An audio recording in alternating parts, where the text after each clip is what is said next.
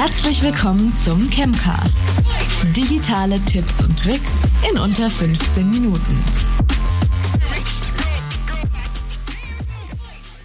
Herzlich willkommen, liebe Zuhörerinnen, liebe Zuhörer, zur weiteren Ausgabe von Chemcast. Ich bin euer Chemcaster Max Antwerpes und ich freue mich wie immer, euch hier begrüßen zu dürfen. Und mit mir heute wieder die liebe Annika Müller, meine Kollegin hier. Hi Annika. Hallo.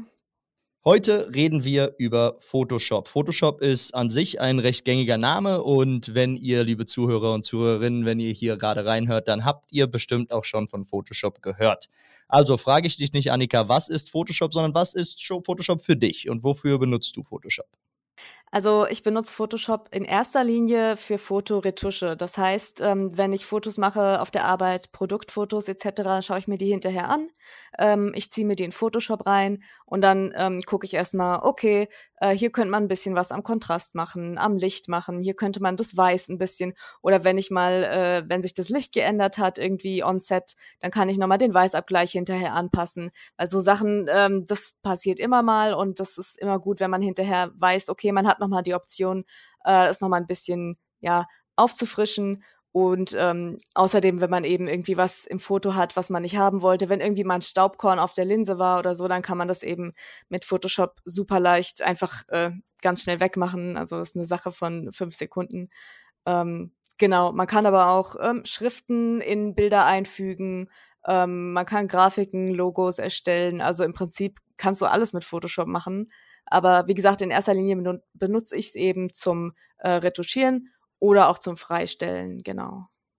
Freistellen, was, was verstehst du darunter? Freistellen ist genau, wenn du eben, ähm, du hast ein Objekt und du möchtest das vom Hintergrund entfernen. Du hast äh, eine Person, die vor einer Wand steht oder sowas oder vor einem Regal und du möchtest gern, dass die vor einer weißen Wand steht, dann kannst du die Person äh, ausschneiden, sag ich mal, und ähm, vor einen neuen Hintergrund, genau, freistellen und vor einen neuen Hintergrund ähm, setzen. Das ist natürlich besonders angenehm, wenn du dann jemanden hast, der halt so ähm, fusselige Haare hat äh, mit möglichst vielen kleinen Details. Ähm, das wird dann halt immer schwieriger, das äh, so freizustellen, dass es ähm, ja auch realistisch aussieht und nicht noch irgendwie Pixel vom Hintergrund mit dabei sind. Ist äh, das Freistellen selbst, ich meine, das ist eine sehr spezielle Frage, aber ich denke da gerade drüber nach, ist das wirklich manuell? Malst du da eine Linie um um die Person oder das Objekt oder macht das das System auch schon selber? Ähm, also inzwischen, die KI wird immer, immer besser. Also mit den letzten zwei Versionen von Photoshop kam ähm, ein neues Feature mit dazu, wo du das Motiv äh, schon selbst erkennen lassen kannst von Photoshop, ja. Also ähm, der wählt das dann selbst aus und meistens ist es auch echt, echt gut, ja. Besonders wenn du einen weißen Hintergrund hast, dann äh, ist das sowieso mega einfach, ja. Aber inzwischen auch, ähm, wenn du ein bisschen äh, unruhigeren Hintergrund hast, dann ähm, erkennt das das inzwischen echt gut. Und du kannst es dir auch erstmal von der KI halt ähm, raussuchen lassen und dann hinterher diese Auswahl, die die KI gemacht hat, nochmal anpassen selbst, ja. Also sagen wir mal, da ist noch eine Locke äh, von einer Person, die jetzt nicht mitgenommen wurde von, von Photoshop, dann kannst du die auch hinterher nochmal manuell mit hinzufügen zu deiner Auswahl und ähm, das dann eben freistellen. Also du kannst es auch ähm, selber nochmal dann anpassen manuell. Du hast schon über viele Features gesprochen. Gibt's denn was? Welche Features machen für dich denn Photoshop denn wirklich ja cool? Mhm. Ja, genau. Also einmal das Freistellen, vor allem weil du auch verschiedene ähm, auf verschiedene Art und Weise Sachen freistellen kannst. Du kannst nicht nur eben mit einer Auswahl ähm, ja mit diesem mit dem Pinsel oder mit, der, mit dem Zauberstab eine ähm, Auswahl machen, sondern du kannst auch nach Farbbereich auswählen. Das heißt, wenn du alles haben möchtest, was grün ist, dann kannst du das eben darüber machen. Ähm, du kannst, also das macht dir halt deinen Workflow in manchen Fällen viel, viel einfacher und viel schneller. Ähm, was auch total super ist, ist der Kopierstempel. Ja, damit kannst du eben ähm, Pixel ähm, kopieren und woanders wieder hinsetzen. Ja, also das ist echt ähm, super angenehm, wenn du im Hintergrund irgendwas hast, was du nicht haben möchtest. Ja, ähm, und was auch echt echt cool ist, sind die, ähm, also ist erstmal der ähm, Foto Camera Raw Filter so. was auch echt cool ist, ist der Camera Raw Filter. Ähm, da kannst du halt äh, die Farben einzeln anpassen, also zum Beispiel das Rot ähm, in eine bestimmte Richtung ziehen. Äh, du kannst halt alle Rottöne in lila ähm, so ein bisschen reinziehen oder so. Du kannst halt äh, die Farben an sich einzeln auch rauspicken. Du kannst äh, ein Rot zu einem Grün machen, zu einem Blau machen. Du kannst die Haarfarbe von deinem Modell ändern. Du kannst die Farbe vom Auto ändern, ja. Ähm, also das ist schon alles echt, echt cool.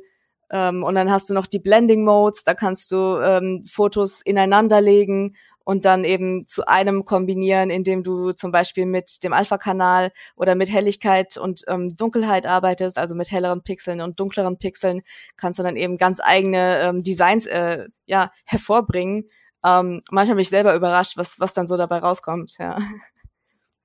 Ja, sehr cool. Und ähm, Photoshop, das wissen aber wahrscheinlich auch schon viele Leute, ähm, ist aber ja auch nicht kostenlos. Können wir über die Kosten kurz sprechen? Was, was kann man mhm. da erwarten?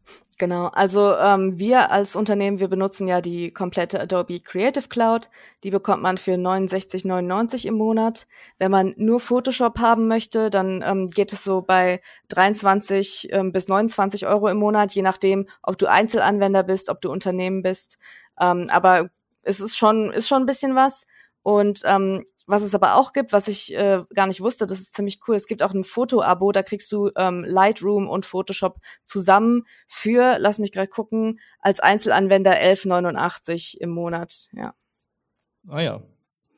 Ähm, es kostet natürlich was, das haben wir ja gesagt. Deswegen, ähm, deswegen muss man natürlich auch genau wissen, ob man es denn braucht. Also wäre meine Frage jetzt vielleicht, ähm, wenn ich mir nicht so sicher bin, ähm, ob ich Photoshop dann überhaupt brauche, wofür, ab welchem Zeitpunkt würde ich sagen, jetzt will ich mal investieren und bräuchte eigentlich Photoshop, für welche Situationen?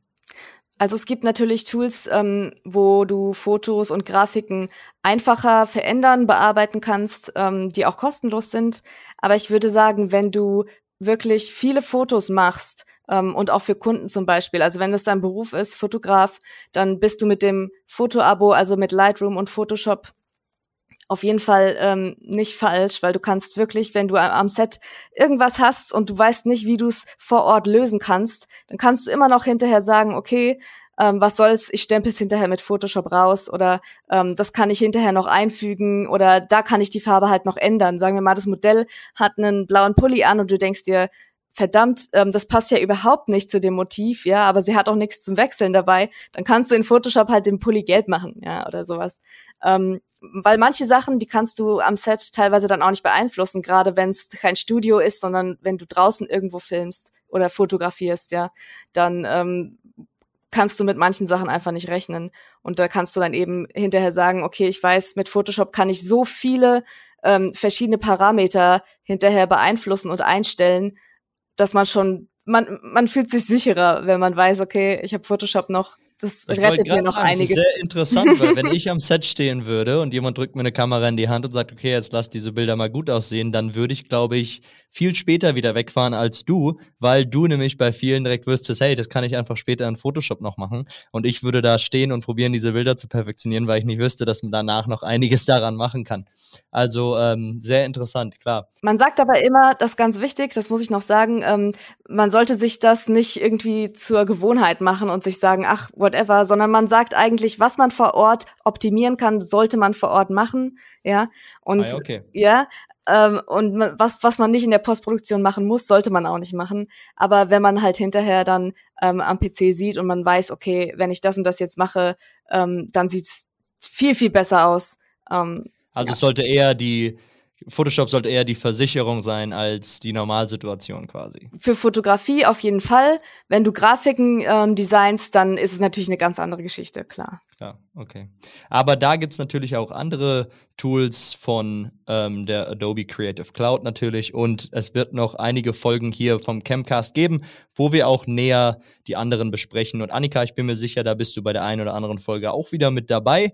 Ähm, ich darf mich jetzt schon unter zehn Minuten, darf ich mich schon bei dir bedanken für deine Teilnahme heute, dass du hier Gast warst. Ähm, ich freue mich immer, wenn du dabei bist und liebe Zuhörer, liebe Zuhörerinnen, ich freue mich natürlich auch, dass ihr immer so toll dabei seid. Also vielen, vielen Dank. Wir hören uns nächste Woche wieder beim Chemcast im digitalen Wissen in unter 15 Minuten. Danke fürs Zuhören.